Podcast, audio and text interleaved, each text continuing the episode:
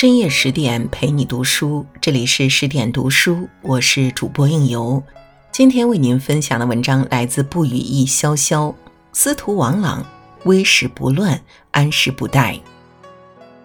在《三国演义》中，罗贯中为诸葛亮安排了许多非同凡响的对手：嫉贤妒能的周瑜，狡诈多疑的曹操，老谋深算的司马懿。但要说起最有趣的对手，那就非王朗、王司徒莫属了。两军阵前，摇唇鼓舌，最终劝降不成，反被诸葛亮骂得怒气填胸，倒在马下。这便是《三国演义》中的经典桥段：武乡侯骂死王朗。自此，二人的阵前互喷成了人们津津乐道的经典桥段，甚至有不少人在网络平台围观打卡这次世纪骂战。各种各样的配音搞怪视频层出不穷，王司徒倒因此成了现代网红，三国顶流。诸葛亮一句“我竟从未见过如此厚颜无耻之人”，不仅将王朗气得大叫一声撞死于马下，也将厚颜无耻的标签贴在了他身上。其实王朗并非小说中写的这样不堪，翻开他的一生，你会发现，他非但不是那前身缩手、狗图一时的好手匹夫、苍然老贼，反而是一代伟人、人生赢家，危时不乱。东汉名臣的成长路径大致是相同的，他们先是拜名师学经学，到首都洛阳的太学去镀金，有了才名后，便受征辟，担任中央或地方官员，出色的还有机会成为朝廷重臣。正如陈寅恪先生所说，东汉末年的高门必须既是儒生也是大族，王朗的成长便是如此。王朗是当时大儒杨赐的门生，这杨赐出身名门弘农杨氏，又位列三公，老师显赫的政治背书，再加上自己的勤奋努力，王朗早早便踏入仕途。因此，王朗十分感念师恩。杨赐辞世后，他痛彻心扉，如丧考妣，脱下官服，换上麻衣，决心为老师守孝三年。这一义举令王朗的名声不胫而走，传遍乡里。此后接连被举孝廉、毕公府，但他都以服丧之期未满而一一谢绝。直到三年期满，他才接受了徐州刺史陶谦的举荐，做了陶谦的至中从事。当时汉室已如大厦将倾，汉献帝也被西凉军阀从洛阳挟持到了长安。贼臣弄权，天子流离，但各路诸侯却选择做壁上观，除曹操外，再无一人对汉献帝施以援手。就在此时，王朗挺身而出，他力荐陶谦：“春秋之义，求诸侯莫如秦王。今天子越在西京，宜遣使奉承王命。”陶谦接受了他的建议，并遣使带奏章到长安。表明坚决拥护汉献帝。汉献帝得到消息后大为感动，立刻下诏拜陶谦安东将军，王朗会稽太守。王朗在会稽任职期间惠爱在民，深受当地百姓的爱戴。可好日子总是短暂的，横扫江东的孙策很快就盯上了会稽这块肥肉。当时王朗的幕僚们都认为孙策势力庞大，能征善战。不是会稽郡的兵力可以抵挡的，便建议王朗避而不战。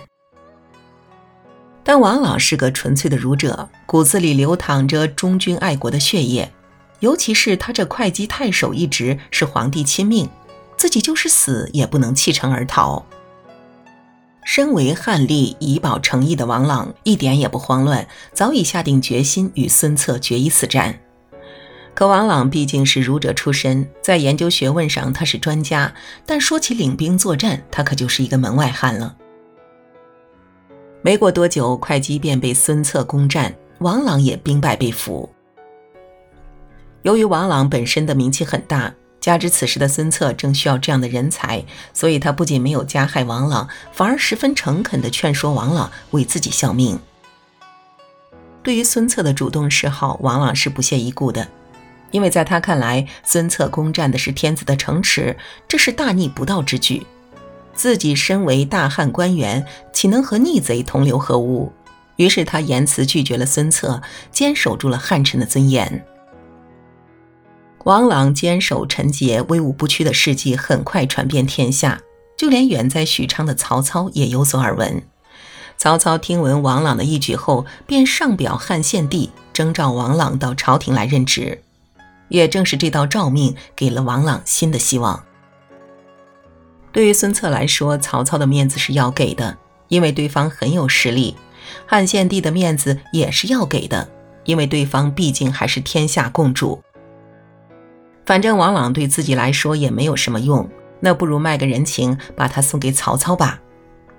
就这样，王朗不顾战乱的危险，辗转几年后，终于来到许都，开始了他的新人生。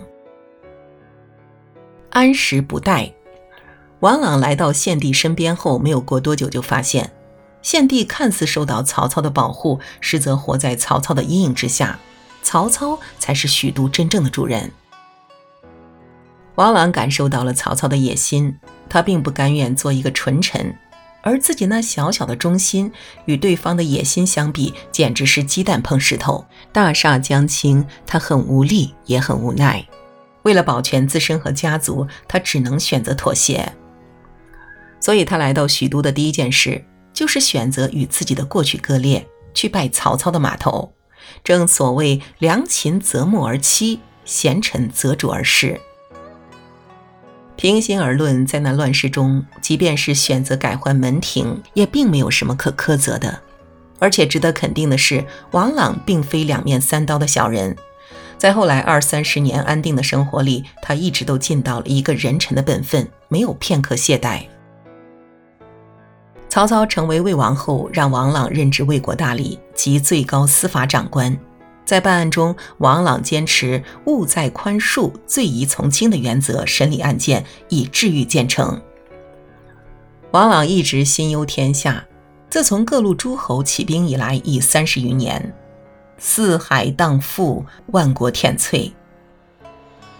针对这种现状，他上表曹丕减轻赋税，休养生息，以济其弱，以善其伐，为曹魏制定了一个二十年发展规划。曹丕在称帝后，经常出宫游猎，有时甚至半夜才回宫。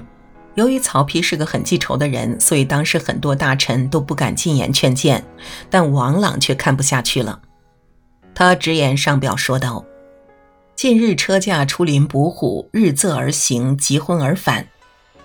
为景必之常法，非万圣之至甚也。”王朗可丝毫没有给曹丕面子，他直言不讳地指出了曹丕的问题。曹丕听后自知理亏，便答应下不为例，从此也更加敬重王朗了。王朗不仅能够在一旁规范曹丕的言行，还能够在国事上建言献策。公元二二一年，吴蜀夷陵之战爆发，曹丕诏令群臣讨论是否应该趁机出兵，联吴灭蜀。众臣都觉得此计可行，王朗却提出向时而后动，择地而后行的战略方针，认为魏军不应在此时出击，而应耐心等到孙权亲征且与蜀军相持不下时，才突出重兵猛攻蜀军要害。曹丕采纳了王朗的意见，果然消耗掉吴蜀不少兵力。后来魏明帝曹睿即位。王朗依旧保持着一个谏臣的作风，面对曹睿的大兴土木，他直言相劝，毫无保留，因此深得眷顾。生前官拜司徒，位列三公，死后配享庙庭，荣辱不衰。王朗真算得上是人生赢家。人生赢家，其实啊，比起政治，王朗更喜欢做学问。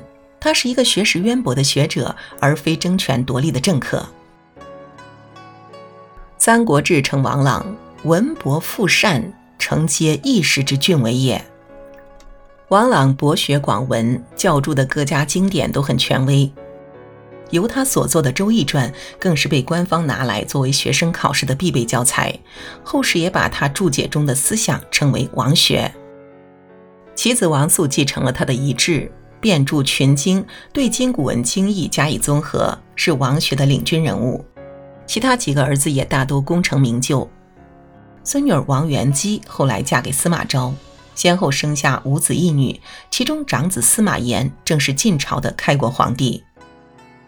如此一看，王朗简直是那纷纷乱世中的人生赢家，而且他还恭俭节约，对于那些缥缈的荣华富贵并不在意。曹丕称帝后，在分封王朗护义时，还准备封其一子为列侯，但王朗始终不同意，并请求将爵位封给侄子王祥。王朗淡泊名利，乐善好施，是世人崇敬的道德模范，更被曹丕赞为一代伟人。或许正是因为王朗的高尚德行。才让王氏家族得到了上苍的眷顾，不仅其本人活到了七十六岁的高龄，就连他的后人也都有不错的归宿。至于《三国演义》中诸葛亮与王朗对骂的桥段，则是子虚乌有。事实上，二人从未见过面，他们两人的唯一对话，便是在刘备去世后，王朗等魏国大臣写信劝诸葛亮称藩，诸葛亮则做了一篇正义公布天下，表明了严正立场。并捎带着鞭挞了那些对他提出投降建议的魏国臣子。由此看来，王朗被诸葛亮骂了几百年，也真是有些冤枉了。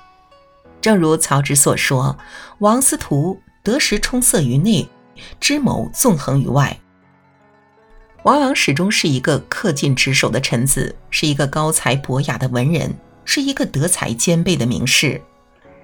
他虽没有惊天动地的奇谋之功，但他微时不乱、安时不怠的精神值得我们敬佩。好了，今晚的分享就到这里，更多美文请继续关注十点读书，也欢迎把我们推荐给你的朋友和家人，一起在阅读里成为更好的自己。我是应由，让我们在下个夜晚再会了。